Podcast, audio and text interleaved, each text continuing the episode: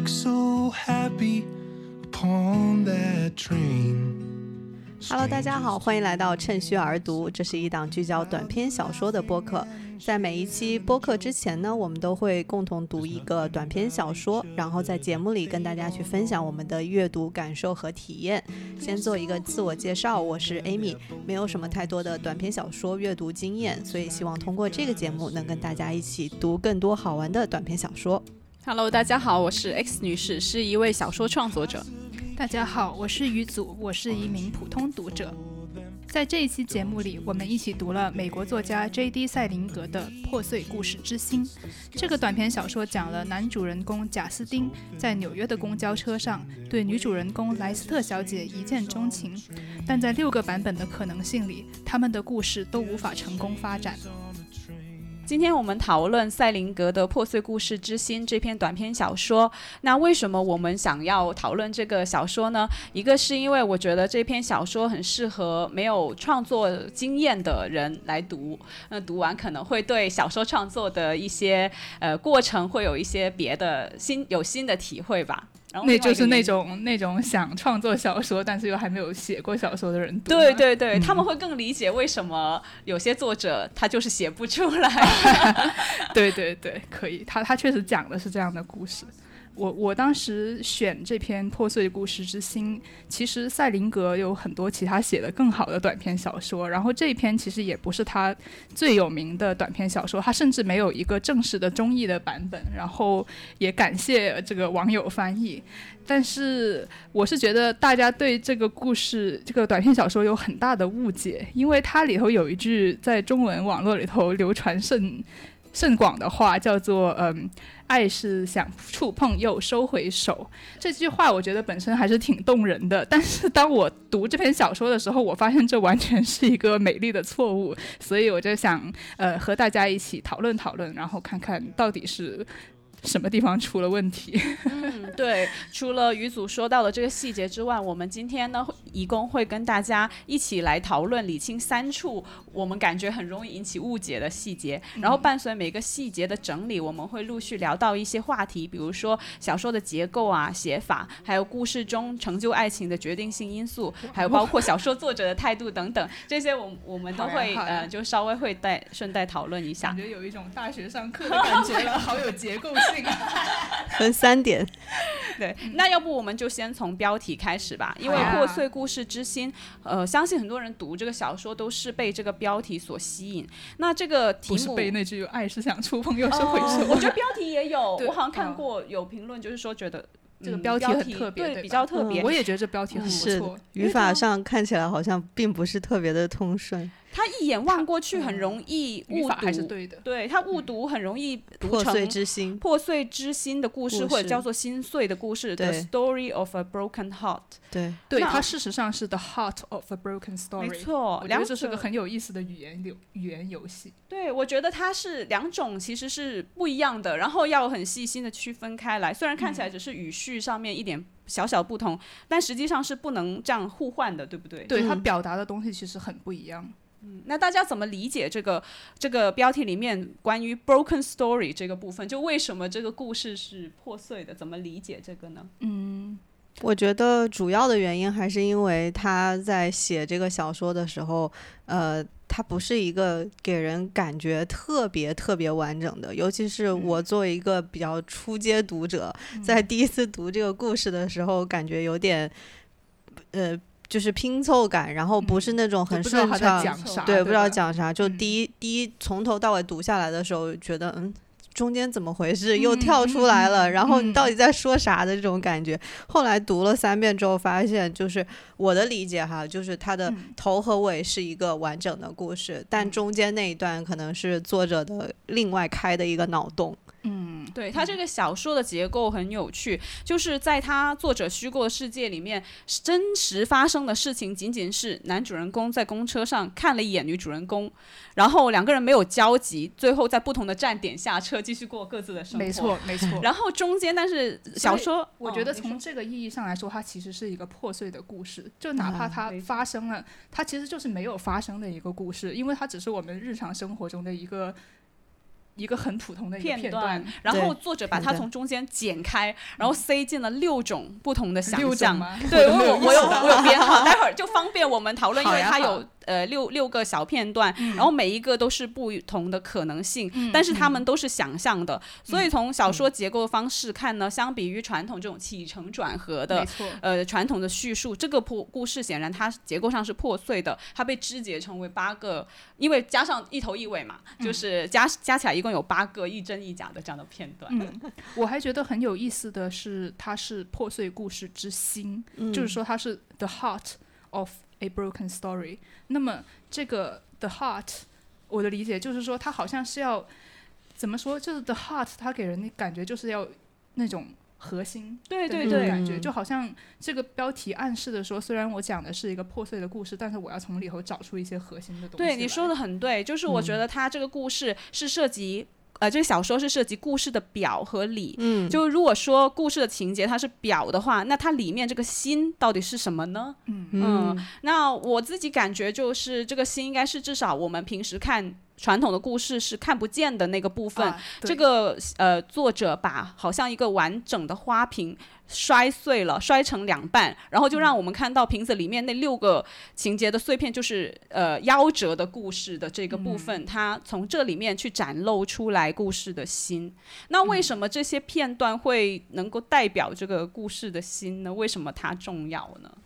作者通过这种叙述方式，他尚可以表达这个故事的那个心给我们读者看，但同时通过这个故事的叙述，也会让我们想，那男主人公这因为这里面的男主人公最后感觉他没有办法表达自己的这种内心，对，他就等于说他对女主一见钟情，嗯。他很想跟他发展出一些什么故事，但是始终没有找到那个合适的契机或者是方式。所以我觉得关于这个故事的心，我们也可以探讨一下，在嗯我们可以一边聊那六个碎片，对对对然后就可以看出那个心关于这个破碎，其实我也想问一下大家，觉得它会不会有一点互文的修辞？就是说，它破碎的既是这个故事，会不会这个心其实也是碎的？其实我觉得是的，因为它这个标题起的方式，它就会让你想到，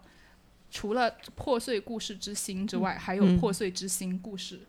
所以他就我就很喜欢这个标题这种有有点暗示性的文字游戏的这种方法。是因为我我觉得这个破碎确实能够。解释这种故事的悲剧性，就不仅是因为这个情节破碎了，而且他们的人，就是这里面的角色本身是有一点残缺的部分，然后也就因为他有这些残缺，所以这故事也是变成了就有有残缺的这样。我并不觉得他们有特别残缺的地方，嗯我觉得他们就只是普通人而已。但是我们普通人的人生就是这样的 残缺，哦就好像一般的爱情故事里头，什么东西都很顺利的发生了，但是在我们普通人的故事里头，可能就没有办法像电影那样太遇到一个人，对，就顺利顺利的发生，嗯你都不知道他到底怎样才可以像电影里头这样。就从这个意义上来说，我们每个人的生活都有一些破碎的部分。嗯。你说到了一个我也想说的点，就是关于这个破碎，我觉得一方面它是理解成它是碎的，另外这个 broken，我我另外一种理解就是它是一个。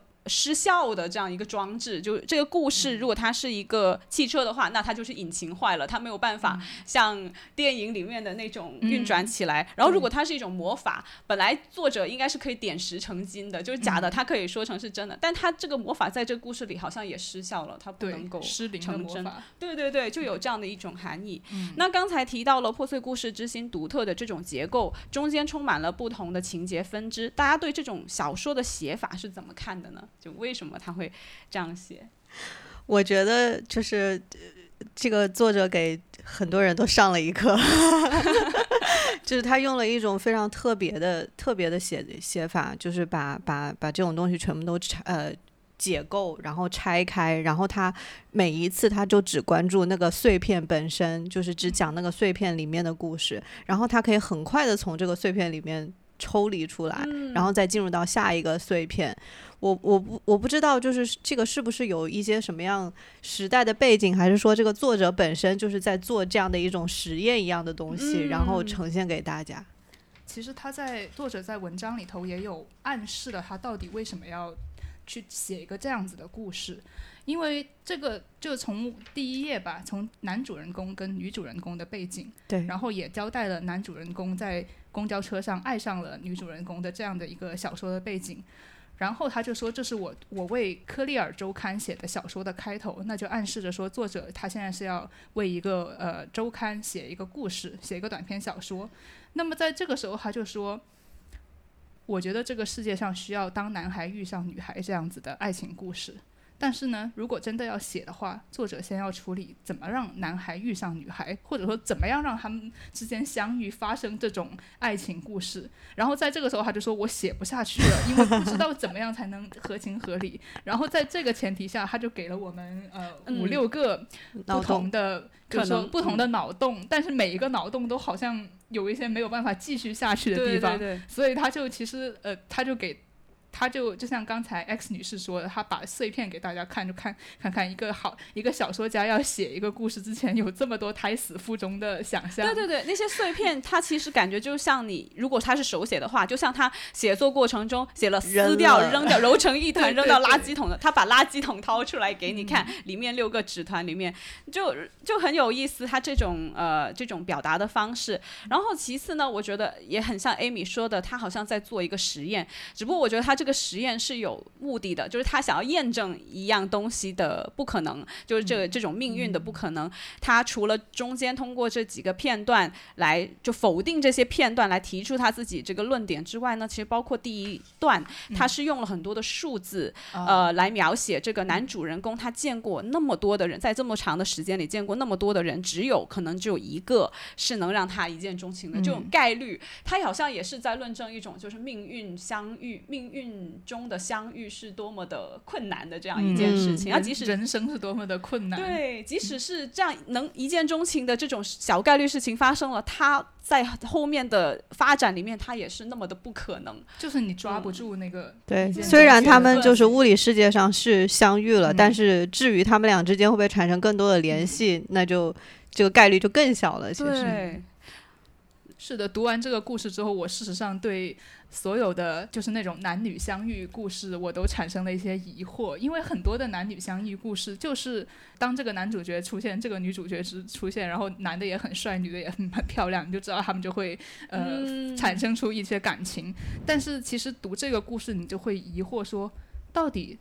这个感情是怎么样产生的？好像看上去顺理成章的事情，其实没有那么简单。对，那其实刚刚因为鱼嘴介绍到他的一个背景，就是那个小说的作者打算写一篇爱情小说给这个科科尔周刊嘛，科利尔呃科利尔周刊。然后呢，其实我也在想，他赛林哥会不会写后面这么多都是一种自我辩护，就是他要解释给这个周刊的编辑，你看我做不到，写不下去，对对对，臣妾做不到。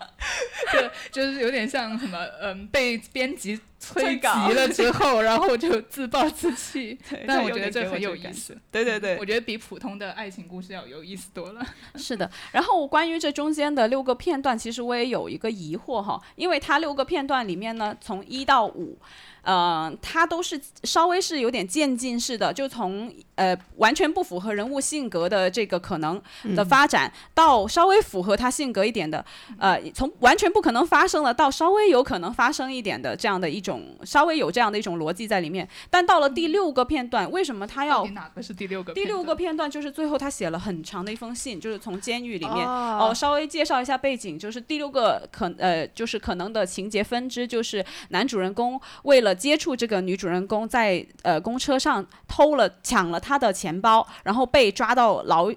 里面，然后他在牢里面给女孩子寄出了一封十分真诚的信，然后这封信当然也得到了这个女孩子的回复。那这个在作者的想象中，在想象中，我们提醒一下，这个没有真实发生，就在小说里没有真实发生。我就想问，为什么他要？在就是一到五这个逻辑下面，他要笔锋一转去写第六个片段，这种完全不可能发生的这样的一个。第六个也是完全不可能发生。对，因为他我们读的时候并不知道他到底是不是真的。对，一真一假。他有，因为他有一句话说，这封信自然是不可能寄出的。对。就哦，他说这呃，其实他是，我觉得他是一环扣一环的，对吧？就像你刚刚说，他从第一个片段，如果我没记错的话，第一个片段就他很油腻的以一种好莱坞经典电影的方式去搭讪。嗯。那么，其实我觉得这个也是作者对嗯好莱坞，就是或者说对大众文化里的爱情故事的一种淡淡的嘲讽。然后他就说，第一个自然是不可能，然后我们提出第二个可能性，第三个可能性，然后渐渐的到了你说的第六第六个可能性，是吧？所以。就是，呃，就是说逐渐推进的。就是说，如果第五个可能性还不行的话，那我们来看看第六个吧。然后第六个到底行不行呢？我觉得就是作为作者、作为读者，好像是怀着这样子的疑惑去看下去的。所以哦，确实，因为我看的就我想到这个问题的时候，我心里想的是，是不是作者也在这里有一点仁慈之心，就是在最后 就是想要尽量的靠的靠近现实，要尽量把它弄成可能的，对，对，我觉得第六个片段对于我来说，好像就是有一种，他更加是那种心掏心掏肺的那种感觉，就他们两个写的信。呃，因为我觉得特别有意思的就是说，他里头写了自己有多么普通，就是人们在一开始相爱的时候，不是本能的会想让自己显得与众不同嘛？嗯。但是就好像他在这封信里头，呃，就让自己就是说，其实我并我并不是一个富有英俊的人，我只是一个很普通的人，然后我职业上也没有什么晋升空间，就我就是一个普通人。然后，嗯，女主的回信其实也，就是这种想象中的回信，也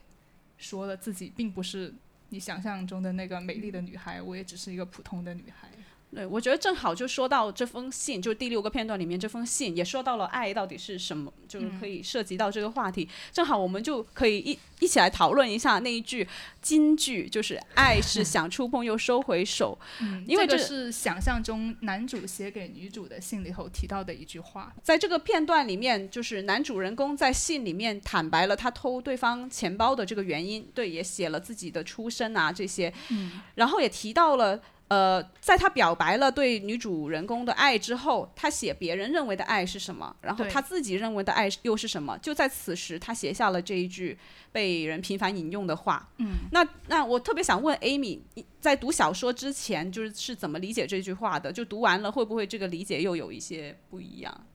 我觉得其实因为。因为这个话已经就变成那种非常网红的一句一句，对对对，就大家都在用。然后你肯定一开始的时候，我们是按照就是大家普遍网友对他的理解，嗯，或者说他字面的意思，对对对，字面的意思，爱是想触碰又收回手。对，但是我觉得其实这句话就是在这个呃，在这个作者开的这个脑洞，就这个碎片的故事里面，其实他还蛮。能表达就是男主角的那个心情的，其实是的。如果你就是从字面上，呃，因为首先先说一下，我觉得这句话它是涉及一个翻译错误，就说其实作者并没有写下这句话。但是如果假设他写了这句话的话，其实我觉得他还是怎么说呢？跟整整个故事的发展还是有一点契合的，因为呃。如果你就按“爱是想触碰又收回手手”来字面上理解的话，就好像嗯，表达了一种，呃，你很想跟这个人发生一些联系，但是你又没有勇气，你又把你的手收回来了，就恰似我们男主角在公车上对着女主呃想入非非，但最后就啥也没做。就是在这这个信里面，我觉得他更多的是说男主对于女主的这种，他是在表达他自己的一种爱，就是在讲我是如何如何的爱你，然后我是我的我是怎么想的，我想付出，我想不求回报的去爱这样子的一种心情，而不是说，没错，我我的理解跟 A 对吧？就而不是说是那种我。我想触碰，但是我又收回来我我觉得原文里它没有那种就是主观能动性，没有说我把手收回来。呃，我们先谈一下原文吧。就是这句话，它是这样子：有人认为爱是性，是婚姻，是清晨六点的吻，是一堆孩子。也许真是这样的，莱斯特小姐。但你知道我怎么想吗？然后之后的英文原文是：I think love is a touch and yet not a touch。那么就是说，如果我们字面意义上来。逐字逐句翻译的话，这句话似乎应该翻译成：呃，我觉得爱是触碰，但又不是触碰。对，嗯没错，我觉得从这个角度理解话会不太一样，因为爱是想触碰又收回手，听起来是描述你的小心翼翼，就是你在恋情里面你害怕受伤，或者是害怕有不好的结果，所以你想去触碰，但是最后你放弃了。但我觉得恰恰相反的是，这句话不是在表露这个人的胆怯，嗯而是在表露他的勇气。他说他爱，但是我不索取，我不要求实现，就是不是这样，就不计后果的这样的一种勇敢的去追求。所以我觉得他恰恰就，如果从如果是从这个层面去理解的话，他的翻译完全是不一样的意思。但是从触碰，就是说 a touch 里头就能够理解成它是不索取嘛。我比较疑惑的是这一点，因为其实我自己来看这句话，我觉得他似乎就什么都没表达，他只表达了哦，我他就好像是一句写的很漂亮的话，我觉得爱是触碰，但又不不仅是呃不只一个触碰，对，他是在定义上去对，但是描述这件具体事情写了什么？其实我觉得他可能并没有写什么。对他没有讲的很清楚，在这嗯个原文里面，嗯。所以他有很多的解释，就并没有说哪一个才是对的，或者是嗯，不过我觉得爱是想触碰又收回手，这个理解应该是错的。这个就是我比较想澄清，因为我觉得从原文来看，你确实没有办法得到收回手的这一个，起码这个收回手这个引申义是没有的含义是没有的。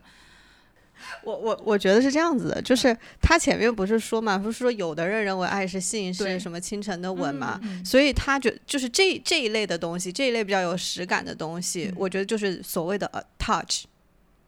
然后他后面又有讲说，他说我觉得就是对于一个女人来讲，嫁给一个外人看起来是什么什么什么样的男人是很重要的，我自己又怎么怎么样，就讲自己又不太行。然后所以说后面就他觉得就是。爱情不仅仅是人们看上去的这种 touch，、而是他觉得可能有一些别的东西，就是嗯 not yet a touch 这样子。嗯，嗯，我特别想提的就是我这个想法对。对，因为最近我听一个播客嘛，他就讲那个导演阿巴斯，他评价自己这个《橄榄树下情人》电影结尾的时候，他说爱是像植物一样隐藏在地下看不见。就是它有在隐藏地下看不见的那个部分，它是发生在人内心的。那而人能表达这种爱是很美好的表现。那我觉得其实“破碎故事之心”这句话其实也有一点那个感觉，就是说它告诉你，爱在你看见它之前，它就发生了。嗯嗯嗯，对，反正这句话确实是可以有很多种不同的理解，但是我确实觉得这句话并不是能够定义我们这篇文章没错的话，所以我们还是继续讨论别的情节吧。对对对，只是说到爱的话呢，就是也想跟大家一起来讨论的一个问题，就是他成功的秘诀，就是他的诀窍到底是什么？因为 你作者说这个故事就爱情故事成功的诀窍吗？在这个小说里面吧，哦为什么有一些哦场景，它好像又能靠近成功的结果，有一些又令他们失之交臂，或者是无疾而终？就到底为什么会有这样的区别？呃，在这里我特别想先拿出来对比的就是片段五跟片段六，因为这两个片段都是因为男主人公偷了女主人公的钱包入狱，然后他都寄出了一封信，那区别啊只是在于那封信的内容是怎么写的，一个就导致了对方可能就回了一封之后就再也不回了，另一在片段六里面就回了一封呃。更深入的信，就让两人有更多发展的可能。嗯，那我就觉得很有趣，这个对比，为什么五会失败，为什么六又会成功呢？对，我觉得五，我们来比较一下，就是五的话，其实男主人公寄出来的信就很简短，对吧？他只是单纯的陈述这个事实，说我不是要有意偷你的钱包，我只是喜欢你。他表白了，嗯但他只是很单纯的就这样一句话就表白了，我偷你钱包是因为我喜欢你，你有空的话能不能给我写信？然后。嗯，在我看来，如果你设身处地说你你自己是一个呃被偷的人，呃，对，被偷的人，然后有人给你写这种信，So what？你还会觉得有点害怕，呃对，不对？有点怪怪的。我觉得是这样子的，就是五和六最大的区别在于六在六里面，就我们刚刚谈到说，就是爱爱想触碰又收回手的那个片段，嗯。它是六嘛，在这个里面，就是这个男主角用了大量的篇幅去讲他自己是一个什么样的人，嗯。他很多的去展现自己，去定位，非常真诚的去嗯。展露自己的一些情况，然后包括他是怎么想的，嗯。还有他他的一些过往的历史，什么他从西雅图搬到纽约啊，就把这些所有东西都给这个女生看。我觉得这个东西是非常重要的，就是使得这个爱情就是几乎快要成功的一个因素。嗯就是你能够真正看到这个人到底是一个什么样的人，然后他的想法，或者说他他对这个世界的看法是怎么样。我觉得当你对一个人有这个层面上的了解的话，你才能够谈得上说是认识他这个人，然后你在认识的基础上才会有一些其他的可能性吧，我是这样子理解的。我觉得也像于祖之前说，他在那封很长的真诚的信里面，他是展露了自己普通的一面，然后呃，其实在这封信里面，他也展露了自己的困境，就是他不是把自己光鲜的那一面给对方看，而是把自己就是弱的这一面也去拿出来，很坦诚的跟对方。而且他把自己的不安全感也掏了出来，然后这就让我思考一个问题，就是说我们爱上一个人到底是因为什么而爱上？到底是因为那些闪闪发光的部分，对，还是因为那些脆弱的不安全的？哦你，说的很对，也许就是那个女主人公看了他这一封信，看到了他的不安和这种脆弱，然后但是依然是他是有力量的，因为他即便在这样的呃软弱的情况之下，他仍然去表达了他的爱，他里面是能看到他有这种卑微的力量，对对对，仍然去爱，所以我可能也就是这样的东西打动了女主人公。起码打动了读者。我觉得就是说，其实、呃，你说纸面上男女主人公到底有没有爱上？其实我觉得小说创作也要让读者爱上我们的对主角，为他站，为他支持，对对，为他站台，呃为他打 call，对，为他打 就人人格魅力要嗯展现的是的所以就是在那个基础上，首先我觉得就是说，读者就要认识认真正的认识主角。其实我觉得这个还可以跟有一类我特别的留不下印象的小说来做对比，就是我们普遍意义上的大众爱情小说，比如说《霸道总裁爱上我》。爽文，对，就是那种小说，我就以前也读过，特别是我压力大的时候很喜欢读的。我也不是说只读严肃文学，但是像那种主角就很多就是那种嗯。闪闪发光的男性，就是完美到不可能有的那种男性，然后就他们身上都是优点，女主人公出了任何的问题，他都能够很好的帮他解决，就像一个超人一样，然后还长得很帅，就各种各样，就是这样子的男主角，你当然呃也可以爱上，但是 怎么说呢？就好像我觉得就感觉好像就是，比如说你读完了现在这个赛林格的故事之后，你还会记得男主人公是一个普通的印刷小工，记得他的梦想和他的破碎的地方。但是像霸道总裁爱上我的那种男主，你读完爽完了，立刻就忘记了。他们一个一个男主跟另外一个男主之间对没有任何的区别，所以我就觉得那种应该也不是真的爱上了。对对对，他后面会是两种不同的权力结构，就是在这样的关系、情感关系啊里，面。那也是，对如果对扯到权力结构的话，成熟女性的发言，就是觉得其实也引申到为什么我们要试着读一些更经典或者会更深入的或者更真实的文学，因为就是说，嗯，那种虚假的东西是不会留在我们的心里头的。太同意了。另外一个有趣的对比，也想拿出来分析的是片段一。二和六这三个片段，为什么会选让我们这很难三 follow 个 片段出来呢？是因为它这只有这三个片段是作者没有明确说明会失败的，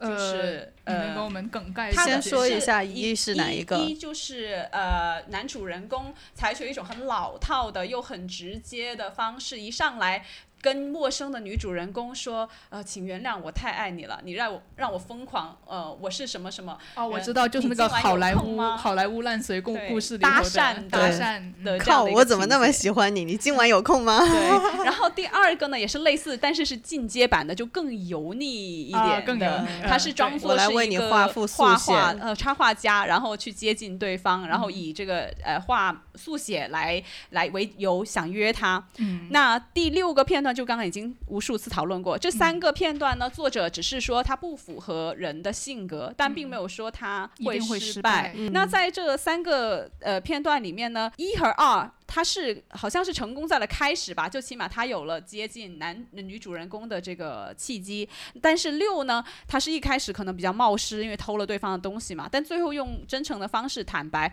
结局是成功的。那我感觉就是为什么会呃。这两个前面两个片段，它是成功在了开头，然后第六个片段它是成功在了结尾呢？就好像他想表达一种，就是你即使前面搞砸了，但是如果你最后还是把心拿出来，不管你早还是晚，嗯，是不是都能打动对方？是不是？其实我觉得你说的第一和第二个片段似乎也没有怎么很成功，他只是强行的跟那个女孩说了话，但是说话之后的结果诶，，但我觉得他有暗示成功，因为特别是第二个片段，因为呃，作者说雪莉自己自然是这个谁谁谁的粉丝，还是什么的成员，那感觉，而且他说，说要是男主人公能这么说话该多好啊，说明他是有用的。就是能能可能一定程度上是能吸引这个女主人，对我觉得他是解释这句话，他是奏效的，在片段二里面，至少在这个这个层面或者此时此刻，它还是奏效的就它可以引起女主人公的兴趣注意。。对嗯，对，起码它能引起注意，但后面到底能不能再往下深入发展这个就它就没有展开了。我来说一下我自己的理解吧。好啊，好啊，就是说，我觉得这个东西就是像第一片段和第二片段这种比较能够引起注意力和比较油腻或者比较闪闪发光的开头，是要有前提的，就是你要长得很帅，这 个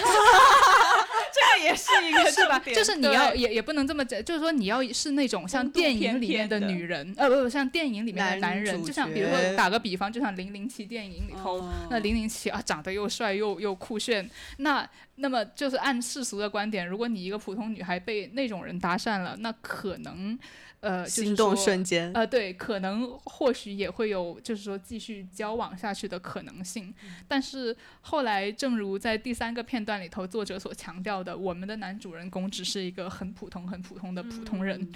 那么其实就跟我们所有其他人一样，我们大家都是普通人。那么其实就是这种电影里头的故事，对于我们所有的普通人来说，其实都不太有可能奏效，对吧？就你就或者你很很很简单去想象一下，如果一个很普通的人突然以一种很油腻的电影里头的方式来跟你搭讪，那不就是普信男吗？好了，我们尽量不要用这种攻击性词汇。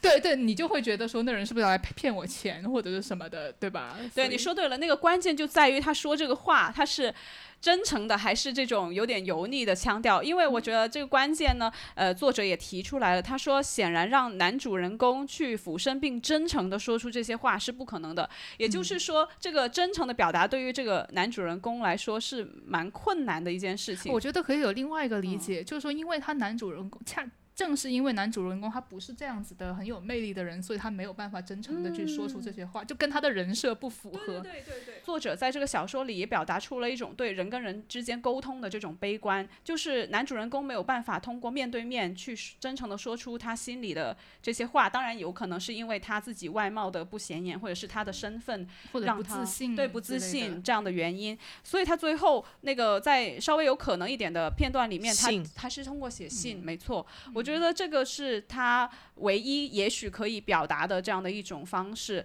嗯，这个又让我想到我们之前讨论的张爱玲的呃小说的时候，也说她体现出来对呃言语的一种不信任。嗯，那赛林格在这个小说里，我感觉他也有在怀疑，就人通过行动和言语到底能不能准确的传达出自己的真心，就可能有这样一个。其实我一直有一个想法，就是说，正是这种像小说作家这种以语言为生的人，才能够更能感受到语言这个东西的局限。没错，对吧？比如说从爱情故事的方面来讲，其实你爱上一个人，你内心是有很汹涌的感情的。就假如你真的很喜欢那个人的话，但是你真的说你想要去表达的时候，那个其实是很困难的。难你到底怎么样去表达？然后因为太困难了，所以可能有些人就不去表达了吧？可能有这样子的情况，就跟我们的男主角人公一样，就他在公。公共汽车上遇到这个他很喜欢的女生，然后他就好像就懵了的状态，他根本就不知道怎么样去表达，对吧？所以就很多种可能性，到最后只有写信才能表达。说到这个写信，我觉得跟这个男主人公的职业之间也有一个很有意思的对照，因为他嗯是一个印刷的助理，对但是他后面的真正有效的表达，可能是通过写信这种嗯比较嗯 old school 的方式。对我觉得这里面是不是也有一些呃就象征的意味在里面？总体来讲，种它还是，对文字相关的，而不是通过就是言语的这种方式。嗯而且总体来讲的话，他的人设本来也不是属于那种特别疯狂的，就只是一个很卑微的普通人。好像嗯小林、小螺丝的这样的对对，小螺丝角钉的色感觉。嗯所以对如果跟我们现代语境上来看的话，也是普通上班族，然后嗯比有一点社恐的这种，就不是嗯特别能够在场面上能够一下就让对方就是被吸引到的这种感觉。嗯嗯，好，那我们接下来就进入最后一个就是需要理清的细节吧。这个这句话呢，就是在小说开头，男主人公第一次见到女主人公的场景结束之后，那个作者不是。呃，写了一段话来解释他写这篇小说的动机嘛，就是要写一个当男孩遇上女孩的故事，然后写不下去，当作者设想了三种他言语搭讪，但是又没有成功之后，嗯，对吧？然后他就来了一段，就说：“哎，凭这种开开场白，霍根施拉格就别提了，他一没长相，二没魅力。”巴拉巴拉巴拉，作者的声音这个时候就浮现了，他就说：“像我之前呃之前说过的，要写一个绝妙的当男孩遇上女孩的故事。”这个时候他就他就写了这句 X 女士想讨论的话。对，这这这句话中文翻译成为了最好是让男孩主动出击，但原文其实是只是 the boy meet the girl。对，他是这样子，他说，呃，要写一个绝妙的让男孩遇上女孩的故事，最好是让男孩主动出击。就这个地方的原文其实是，呃，to write a really good boy meet girl story, it's wise to have the boy meet the girl。就是这个地方也是我在读这篇小说的时候觉得有一个很重要的误译。我觉得这个地方的错误翻译比起刚刚的那个。触碰又收回手，这个对呃整个嗯影读者呃响更大影对对更整个明显对这个错的。对这个明显，嗯，但就我补充一下，这句话其实在最后也也有再次强调。写完的最后，作者最后一为什么从来没有给这个周刊写一个当女孩男孩遇上女孩的故事？因为在一个男孩女遇上女孩的故事里，总是该男孩主动出击的。这里的原文也跟刚刚是一样的、嗯 t h e boy should always meet the girl。嗯，对，就是这句话，我们到底应该怎么去理解它？我觉得它的重点在 meet。对对，我也是这么想的。这句话应该翻译成，呃，当在一个男孩遇上女孩的故事里，男孩总应该遇上她对，就真正遇见这个女孩，而不是说就比如说凭空想象或者怎么样的。而不是你安插两个人就直接让他们就是 assume 就是假定他们就已经遇上了，对吧？没错，因为在这些呃仔细去看这几个中间，我们刚刚没有讨论到的片段三四五里面，其实都是男主人公可能会出击，可能会采取的行动。所以从这里看，他并不是没有主动出击的可能，而是他即便主动出击了，可能也不会有深入的发展，甚至还会毁灭，因为他在一个有一个可能性里面是他被抓到监狱里面，然后在这里尝试越狱，结果被枪击。死在了那个这个真的也太对夸张了，这样的一个一。个这样的结局，野啊，宝贝。对啊，所以他不是没有出击的可能，而是他的出击的方式是没有用的，不会导致很好的结果的。或者说作者写了六个碎片都没有让嗯办法让他们、呃合适的相遇，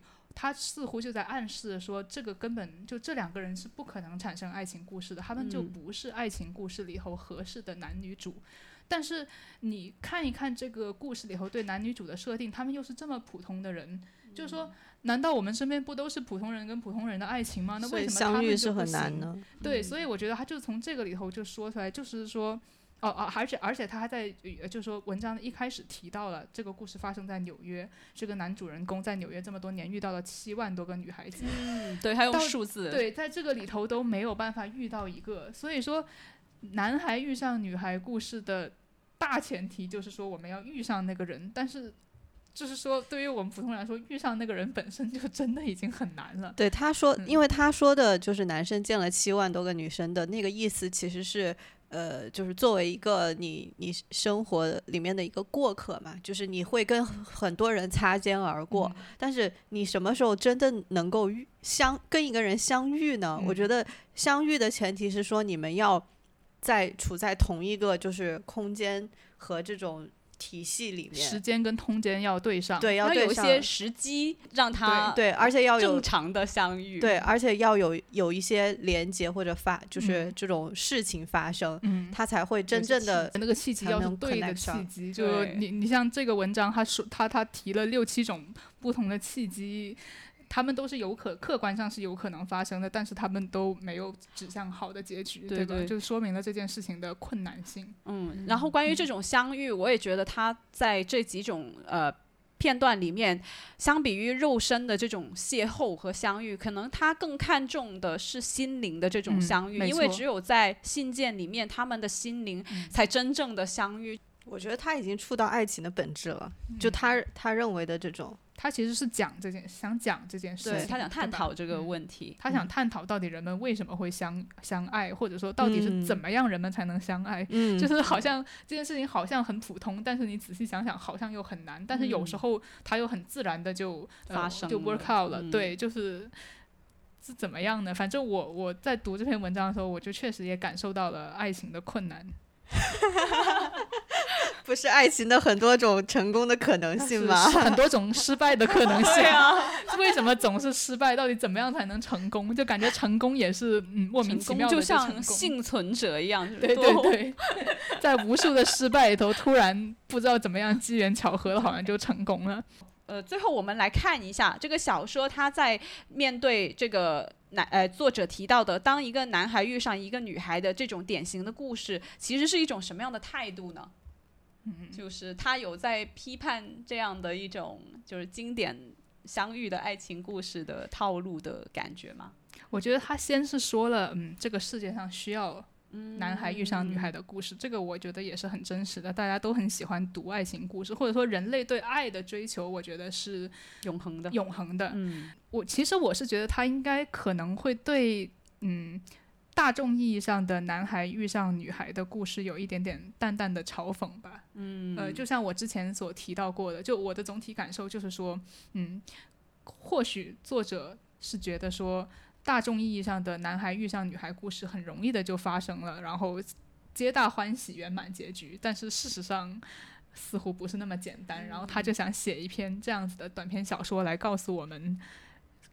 失败在在每一个花好月圆的故事背后的那些失败的故事。我也觉得他是通过这个方式把这种虚构的美好跟现实把它区分开来，就是你的现实是普通的，然后是很困难的，但是在小说里面就就可能它是就普通的爱情小说里头，哦，在普通的爱情小说里面，它是通过一些方式才能让他们就是得以相遇，这样。其实我觉得这个也正好就是映射了小说这个这种东西，它它的一种魅力，就是它确实是可以让很多现实当中没有办法，或者在我们的传统观念上面不可能发生的一些事情，但在小说里面就是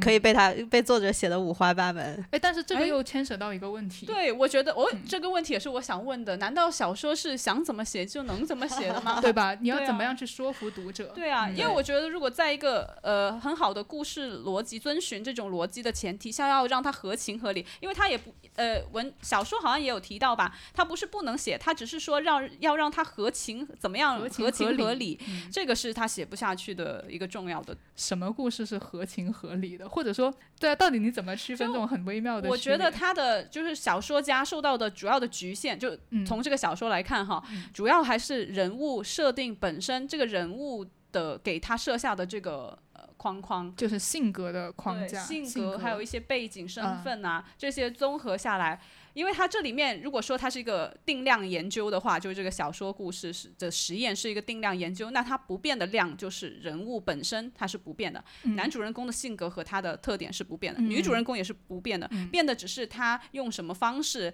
来来交互。对，来嗯交互，对对，对，所以我觉得，那如果是按照这样来看的话，这个边界就是人物的他本身的一个局限。当然，在那些就于祖说的很好，就是有一些故事里为什么就合情合理，因为他设定的这个人物，他本身是一个可能是全能型的，他已经有。触呃呃，就是具备了很多条件，是可以触发后面的这些事情的。但是在这个小说里，他因为他恰恰要呃写一篇当一个男孩遇上女孩的故事，可能在这种经典的套路里，那个男孩是不起眼的，然后他必须要就是通过一些事情，然后遇到一个很好像女神一样的人人物，所以说在这样的一个过程里面，他就是。在他的分析里面，这种是不不可能的，因为如果他是一个这样不起眼的角色，他就不可能具备这样行动的能力。我记得 Amy 之前也提过，说这篇小说的写法很像那种 RPG 游戏。嗯，就是你拿了拿了那个主角的这个角色嘛，然后你就是在一直做这个角色扮演，然后在当中你就是。可能进入就本来它主线是有一个剧情的，然后这时候你进入副线剧剧情，但是副线剧情就是你一直在 game over。啊，对对对。是有这种，虽然我不太玩游戏，但是我以前就经常看到那种游戏，不是说它它那种广告嘛，就就那种像轻功穿越的广告什么的，你就是说设定就是你是一个妃子，然后你被打入了冷宫，这个时候有两个选择，你应该选哪个？就是就像是这样子的。你说的话也是可以选的，然后每个触发的后果都是不一样的。我们都觉得可能作者就是好像故事的神一样的，他可以做任何的事情去安排，但实际上在这个小说里看到他并不是全能的。然后一个小说家，他可能能写的故事也是不是无穷无尽的，就是他也要受到一定的限制。就特别是当小说家已经已经创造了他的主人公之后，对很多故事，其实我们之前聊的一些故事也是，就像契诃夫的那个吻，因为他主人公是这样的人，所以这个故事就自然的就以这样的方式发生了、展开了。所以像这个文这篇小说跟别的小说不同之处在于。就因为主人公是这样的人，所以这个故事无论如何都没有办法成功的展开，嗯，对吧？所以到最后，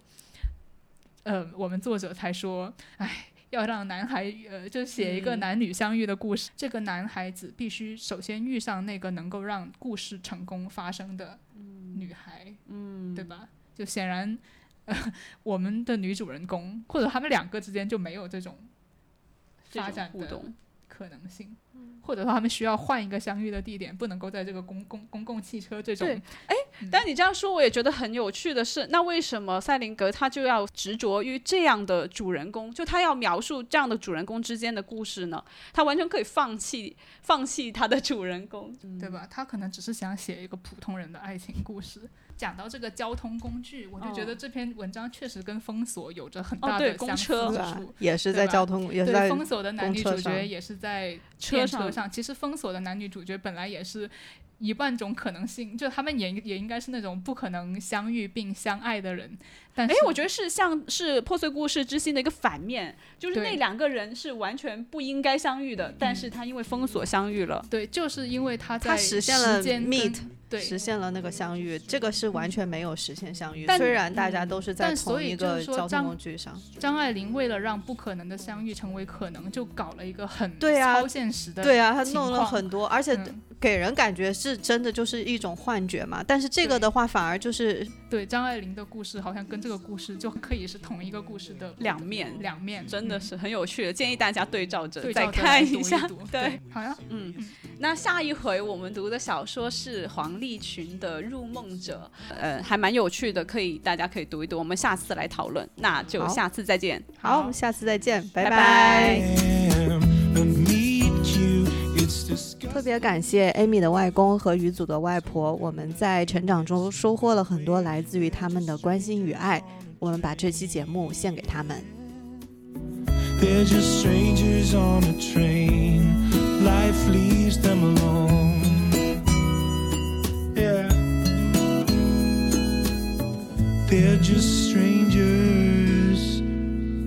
train.